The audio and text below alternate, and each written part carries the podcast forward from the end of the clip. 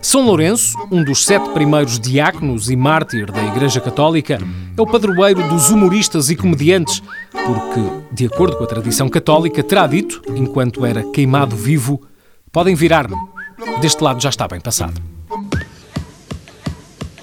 Valha-me Deus, não havia necessidade. Hum, hum.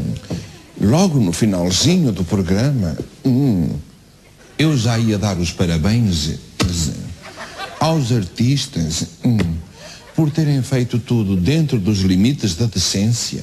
Hum. E agora mesmo a acabar o programa, estragam tudo. Hum. Oh, valha-me Deus, não havia necessidade. Hum, hum.